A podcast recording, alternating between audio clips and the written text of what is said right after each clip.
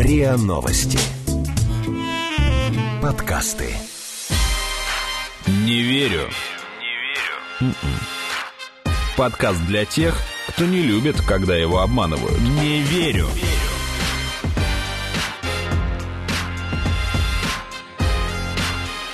Не верю. Всем привет! Вы слушаете подкаст «Не верю». Это подкаст, где мы вместе с экспертами разбираемся в фейках, мифах, заблуждениях, которые нас окружают. Меня зовут Наташа Шашина, мои соведущие Игорь Кривицкий и Артем Буфтяк. Привет, привет. Ну а поговорить мы сегодня хотим о, казалось бы, всем понятные вещи, которые на самом деле окружена огромным количеством мифов. Это интернет, а также о хакерских взломах и обо всем, что связано с технологиями. А наш сегодняшний гость, директор Российской ассоциации электронных коммуникаций Сергей Плуготаренко. Сергей, здравствуйте. Здравствуйте. Наверное, самая мифологизированная и загадочная часть интернета — это Darknet. В массовом сознании просто это какой-то отдельный слой интернета, вбиваешь определенный адрес или там устанавливаешь какое-то загадочное приложение, и у тебя всплывает какой-то особенный браузер, где собралось просто все зло мира, наркотики, порнография, оружие. И все такое, да-да-да. А в самом низу это же... Да, и еще и в корпоративной среде существуют пользователи Darknet. На самом деле Darknet, ну, по-честному, заходят немногие пользователи. Он действительно окутан тайнами именно поэтому. Предубеждениями, мифами. И многие путают Darknet еще и Deep Web. А Darknet это действительно темный интернет, но он на самом деле маленький. Там а, вручную, скажем так, отобранные ресурсы. Десятки тысяч темных сайтов. А, это непостижимо мало по сравнению с нормальной интернет-паутиной. Вот. А тот самый Deep Web, а, который действительно большой, а, но он не имеет никакого отношения вот к всему, что мы перечислили, это просто все содержимое интернета, да, которое не индексируется, не является общедоступным, и это просто технический термин, в котором существует, ну, к примеру, каждая электронная почта на Gmail или Mail.ru. Это те ссылки, которые не индексируются поисковыми системами. И вот что касается Darknet, то его действительно часто используют в нелегальных целях, в основном для общения преступников, но сами преступления совершаются, как мы понимаем, в обычном интернете или даже в обычной жизни. Это фишинг, мошенничество с банковскими картами, кража персональных данных. И кроме того, в Даркнете есть не только преступники, но, как я уже сказал, организации, которые сильно беспокоятся о своей конфиденциальности информации по разным причинам. Это могут быть совершенно законопослушные корпорации, которым просто важно, чтобы контент никуда не попал в поверхностном интернете. Ну и большинство ресурсов Darknet доступны рядовым пользователям. Для этого не нужны особые скиллы, но при этом вряд ли кто в своей обычной жизни считает нужным им пользоваться. Таким образом, можно сказать, что это действительно немного э, мифологизированная э, среда, в которой, ну, есть и то, и другое, как, наверное, в любой нашей жизни. Просто вот у нее получился почему-то такой окрас. Ну, понятно почему, да, то есть потому что в кинематографе это используется, в ряде новостей, когда попадает информация о том, что с помощью Даркнета преступники обменивались данными или туда сливали какие-то видеоархивы, или туда выложили взломанные Zoom-переговоры корпораций, госслужащих и так далее. Конечно, это все вот про него. А вот миф или не миф, что там там можно, например, заказать киллера. Я просто читала, что один британский киберспециалист э, прям посвятил несколько лет тому, чтобы изучить, реально ли это можно сделать, но в результате он наткнулся просто на сеть мошеннических сайтов ну, о наемных убийцах.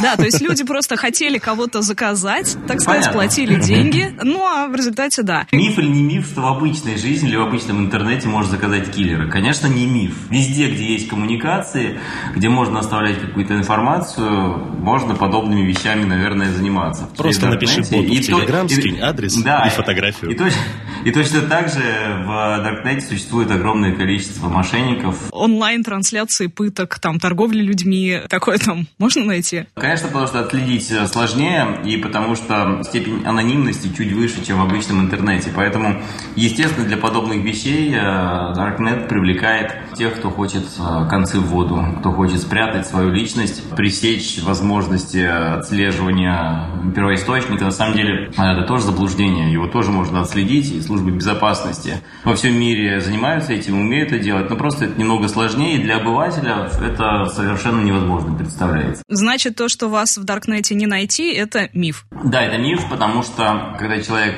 начинает взаимодействовать с, с системами коммуникационными, он вынужден оставлять следы. При этом мы очень часто оставляем цифровые следы своей жизни, сами того не понимая, в быту, в обычной жизни. Но даже точно так же в Даркнете мы все равно вынуждены коммуницировать э, с гаджетами, с операционными системами, с а, протоколами передачи данных, с IP-адресами и так далее. И, естественно, все цифровые следы, они могут быть отслежены. Это просто вопрос а, цены и того самого расследования, которое нужно предпринять, чтобы человека там отследить. Оно кратно или на порядке больше. Именно в Даркнете продают, покупают в основном, детей. наверное, запрещенные вещества. Кефир, ты да, сказал? И... Детей. продают? Ах, детей. Ага. Ну да. И я слышала такую конспирологическую, а может быть и нет, версию, что да весь Даркнет принадлежит людям из госнаркоконтроля там или из каких-то таких служб. Ну, как принадлежит. Карманный интернет. Ну, как бы. Локальную сеть а, развернули. Вот чтобы вы ответили на такую конспирологию, может быть. Я бы ответил, что конспирологией всегда заниматься очень интересно. Это действительно будоражит сознание, потому что это позволяет человеку выйти из привычной плоскости бытовой жизни, работы, э, в какую-то теорию заговоров погрузиться, это всегда интересно, потому что когда ты думаешь, что за этим кто-то стоит, мир становится более структурированным, и тебе кажется, что, ну, наверное, да, ведь если даже за этим стоят спецслужбы, мне что бояться, я не нарушаю закон, я, наверное, могу быть просто наблюдателем в этой картинке мира, вряд ли меня когда это коснется. Поэтому это интересно, это позволяет думать, что за нас кто-то решает, управляет нашим бытием, что Darknet создан специально, а не развился а, эволюционно, что за этим стоят очень умные люди. Но мне кажется, что... Извините, Сергей, на справедливости ради, например, изначально браузер Tor, который как бы ассоциируется с защищенностью и анонимностью в интернете, и псевдодомен Onion для этого браузера, он действительно был создан спецслужбами. Да, ну как настройка, согласитесь, да? Нельзя было сказать, что в каком-то институте,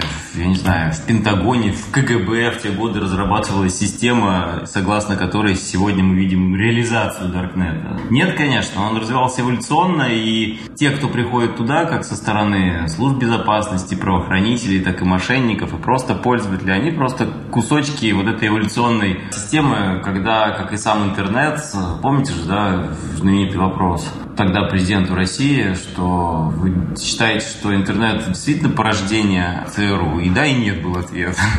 И да, и нет. Мне кажется, очень э, много было мемов на этот счет, но это же абсолютно правда. Да? То есть то, что создавалось и планировалось, оно превратилось в совершенно другую систему, в которую пришли абсолютно новые игроки, которая стала достоянием всего человечества, и вряд ли тот, кто создавал это, думал, что это создастся в таком виде.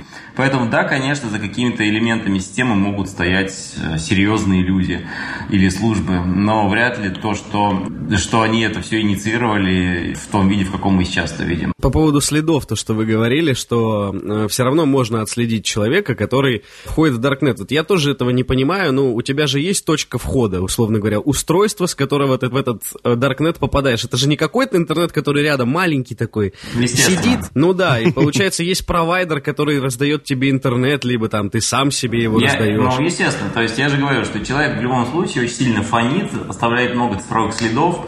И Поэтому ты используешь э, денег. VPN, Tor или любые другие и маршрутизаторы, что? которые... Они есть... запутывают твои следы, так что их становится конечно, очень трудно конечно, отследить. Но если до Они могут дойти... твой пакет данных перераспределять как бы, могут, и могут, разделяют на отдельные точно части. это все можно расшифровать, э, и этим могут заниматься. Но это даст тебе время улететь за границу, как минимум.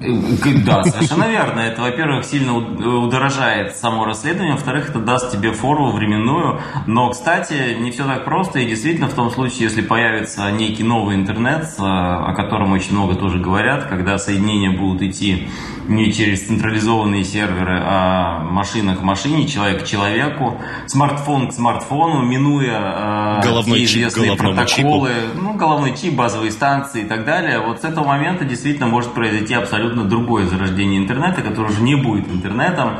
Его называют по-разному. Кто-то говорит, что это UberNet, кто-то говорит, что это The Internet.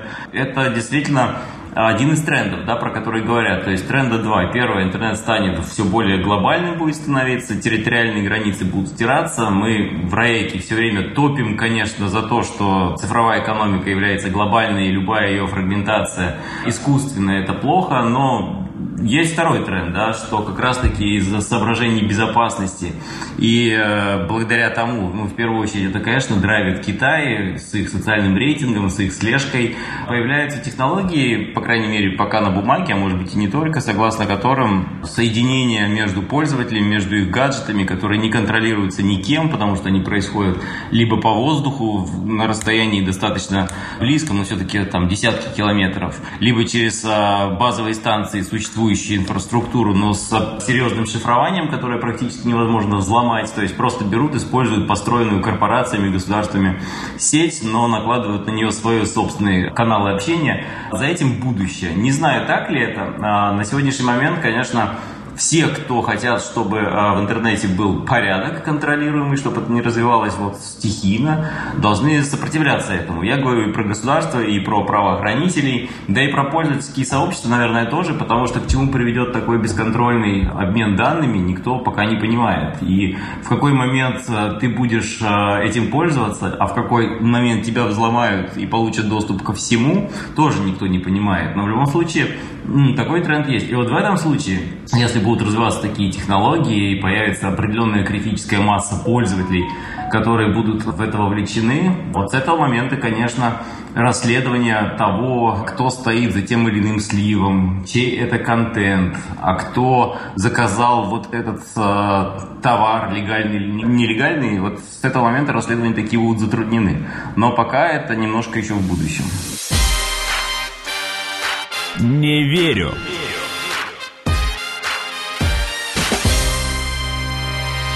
Мне бы очень хотелось бы вернуться к прослушке. Конечно же, там о нас собирают кучу данных. Это, в общем, ни для кого не секрет. Но есть такое... Каждый, наверное, не раз замечал, что обсуждаешь там определенный Зеленые товар. тапочки. И сразу, да, опа, а потом... купите зеленые тапочки. Что это такое? В таком в спящем режиме, грубо говоря, наша техника нас слушает или нет? Конечно, слушает. Причем не только наша техника, которую мы вспоминаем чаще всего в таких случаях, потому что именно со смартфонами, наверное, у всех у нас чаще происходили подобные курьезы, когда стоит что-то произнести вслух. Некоторые даже дошли до того, что говорят, я только подумал об этом, и через секунду ты видишь рекламное объявление, дословно воспроизводящее то, что было сказано или о чем ты подумал. Но это, наверное, немножко все равно вещи, которые нужно разнести по разным направлениям. Направление первое. Конечно, все гаджеты, которым мы дали доступ осознанно или нет, могут записывать звук и передавать в приложение. Опять же, копаться долго в настройках и смотреть, что ты нажал при установке Facebook или ВКонтакте или Твиттера, и согласился ли ты с тем, что иногда эти приложения могут э, коммуницировать с твоим микрофоном, но это вряд ли кто сможет сделать и в этом разобраться. Но технологии идут дальше, у нас появляются элементы умного дома, у нас появляются умные колонки, голосовые помощники, смарт-ТВ. Все это гаджеты или технологии, у которых есть и микрофон, и камера, и было бы очень глупо предполагать, что они ими не пользуются. Другое дело, отправляют ли они эти данные куда-то на обработку, как это происходит. А, вот здесь уже в показаниях все участники процесса расходятся. Но совершенно точно у каждого в жизни, я думаю, как и у каждого в жизни была дежавю, происходили случаи, когда стоило что-то сказать, а, о чем-то подумать, и тебе предлагали товар на эту тему.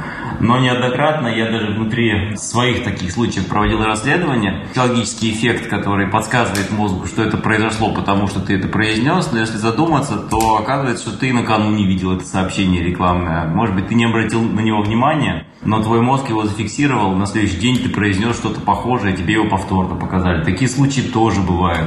Но, конечно, большие данные, которые генерируются пользователями, собираются, обрабатываются и корпорациями, и социальными сетями, и маркетинговыми службами для того, чтобы получше продать вам товар. Но а правоохранительными Насколько далеко, не, не знаю. Ну, было бы логично, наверное, чтобы тоже они этим пользовались, да, потому что мы же видим, что, в принципе, государство у нас сегодня науч...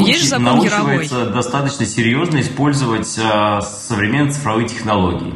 То есть изначально, если государство было наблюдателем того, что происходит с, э, с интернетом с конца 90-х, в начале 2000-х, то потом пришло осознание, что эту среду нужно регулировать, а потом государство стало просто очень мощным игроком на этой поляне, зачастую создающим э, ресурсы, конкурирующие с коммерческими, очень успешные. Поэтому я думаю, что в случае со службами безопасности тот же самый происходит процесс. Они действительно не могли не заметить а, тех преимуществ, которые дает а, серьезная работа с интернет-технологиями, с цифровыми сервисами. Я уверен, что они, конечно, ими пользуются. Но насколько они занимаются прослушкой, с кем они могут а, вступать в аффилиации для того, чтобы этим заниматься, ну, набор очень широкий. Как я уже сказал, это смартфоны, это платформа, это приложение, это элементы умного дома. Но за руку не ловил, конечно, но было бы логично. Когда в следующий раз захотите получить лучшее торговое предложение, попробуйте пошептать в розетку. В розетку, да, лампочку.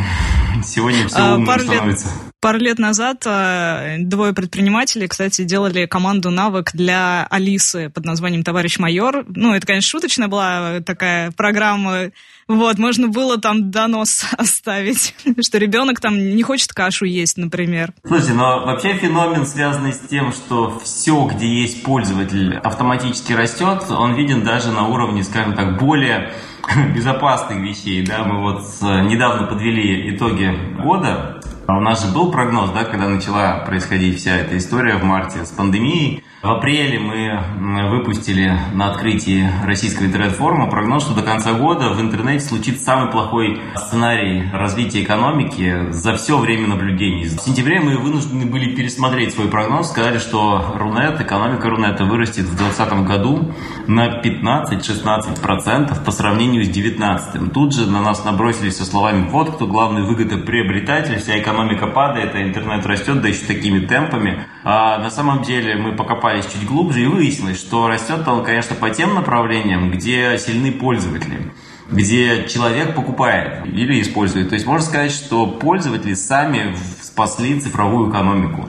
А вот по тем направлениям, где задействованы корпорации, происходит тот самый самый негативный сценарий, который может быть, это все равно рост, но, грубо говоря, там на 2-3%, чего для интернета просто недопустимо, он должен расти сильно быстрее. Еще и потому, что мы вынуждены конкурировать на международной поляне. И если мы отстаем от темпов роста европейских, это уже конец света. Но справедливости ради корпорации барахтаются как могут на самом деле, потому что, ну вот, например, э, что у нас приходит на ум в первую очередь, когда пользовательские интернет и корпорации, ну какие-нибудь там стриминговые сервисы, например, ведь 60% трафика в фиксированных мобильных сетях это стриминг э, видео. Да. YouTube, Amazon Prime и Netflix, они, например, ну помимо кучи разных акций, кучи разных, э, типа, удешевления подписок и даже того, что сделали бесплатным, они, например, снизили по умолчанию качество своих видео для того, чтобы чтобы стриминг или шел стабильно. Или автовоспроизведение. Или, да, вот, или... вот, кстати, да, то есть вопрос такой, от, приходится отказываться каким-то крупным корпорациям или даже провайдерам, может, от части своего функционала для того, чтобы, ну, не перегружать сеть, а люди... Чтобы как, не все... рухнуть.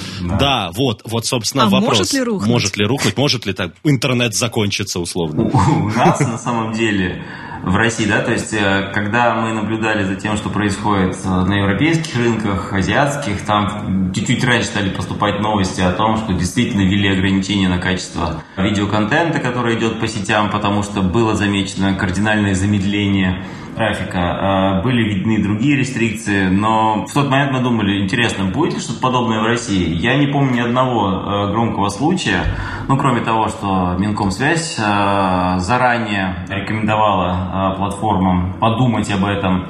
Я не помню ни одного громкого случая, когда какая-то критическая масса кейсов, что что-то упало, что-то замедлилось, что-то стало недоступным. И здесь мы все время говорим глубочайший респект компаниям, которые, ну, вот мы так называем экосистема цифровых компаний, есть второй еще термин цифровой контур России.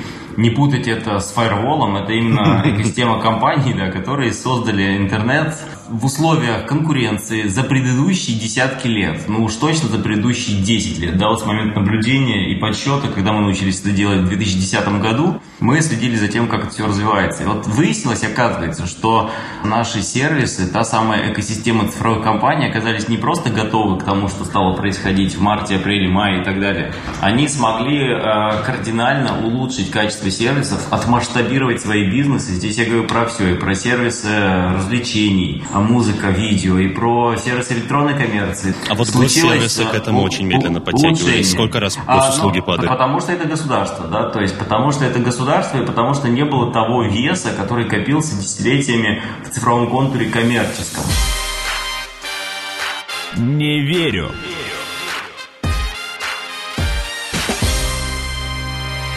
У нас остался совсем маленький блок мифов, и это мифы о хакерах. Wake up. Не знаю, насколько вы разбираетесь в их работе, но все же. А, Зато они благодаря... в вашей работе разбираются идеально. Это пугает больше, да, чем то, что я в их работе не разбираюсь. Ну, давайте попробуем. Все-таки благодаря голливудским фильмам существует целый эпос про хакеров, что за несколько кликов на каком-то мега защищенном ноутбуке можно запустить пару ракет, э, там, взломать Пентагон, или а, городские камеры Причем с мобильника, как в Watch Dogs. Так ли это на самом деле? Я могу оперировать только цифрами, да, которые у нас есть, потому что Райт занимается аналитикой. И за время пандемии, к примеру, вот то, что мы точно видим и знаем, вдвое вырос, больше, чем даже вдвое, выросли различные вот подобные сервисы фейковые веб-страницы, киберугрозы, которые были связаны с программами-шпионами или ссылки, ведущие на их скачивание. Вообще в 43% вредоносных писем это было обнаружено. Бэкдоры, которые открывают удаленный доступ к компьютеру или теперь уже смартфону жертв. Поменьше, но все-таки тоже 15%. Банковские тренды 15%. Загрузчики, которые без вашего ведома что-то грузят 17%.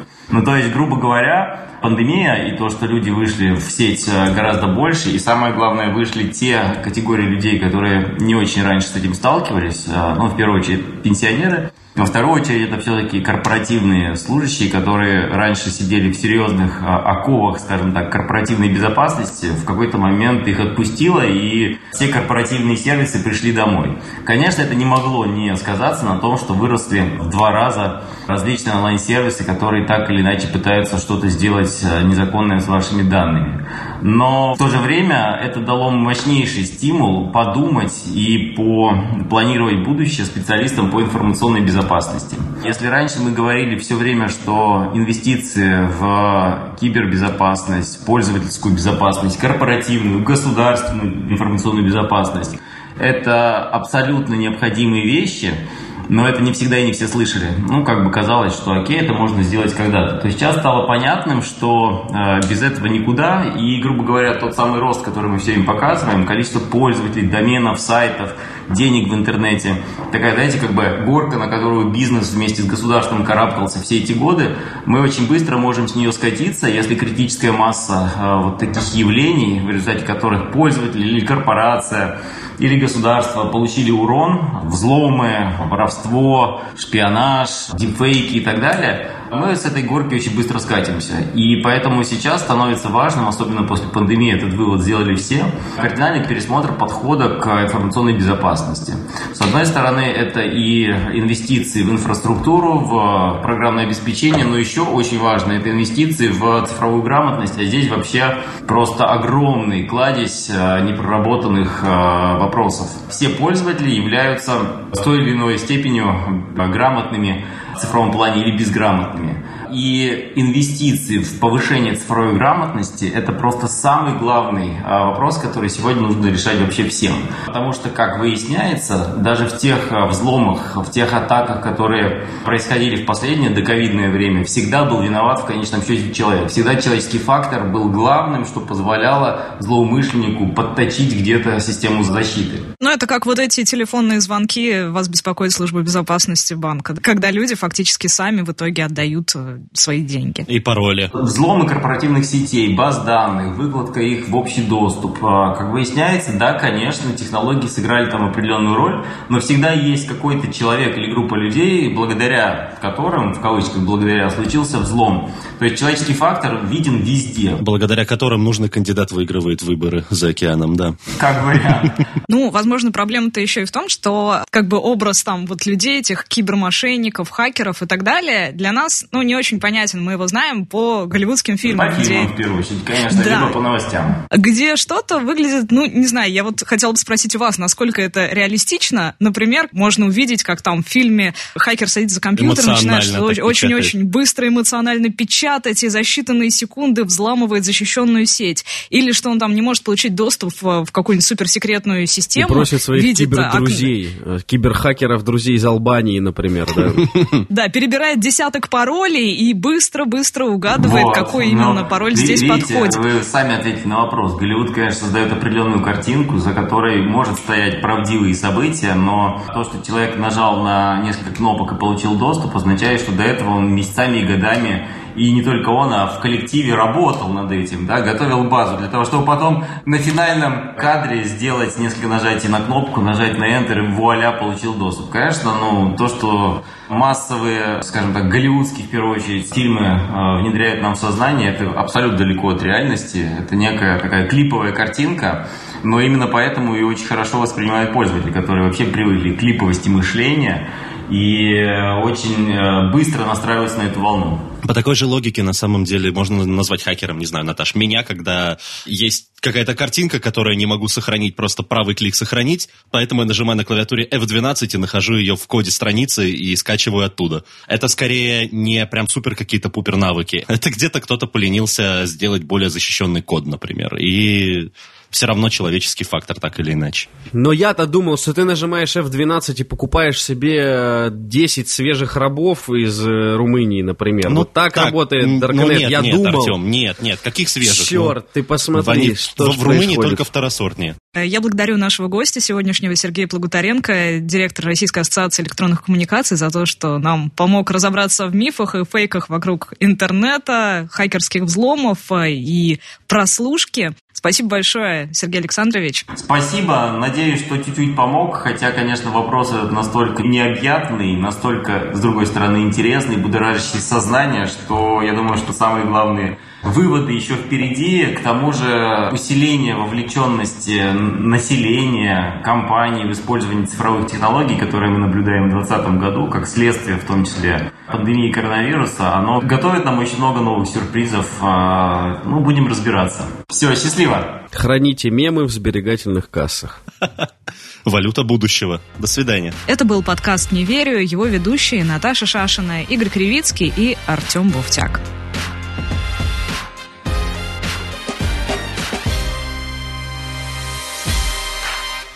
Верю. Не верю. М-м. Слушайте эпизоды подкаста на сайте ria.ru в приложениях Apple Podcasts, CastBox или SoundStream. Комментируйте и делитесь с друзьями.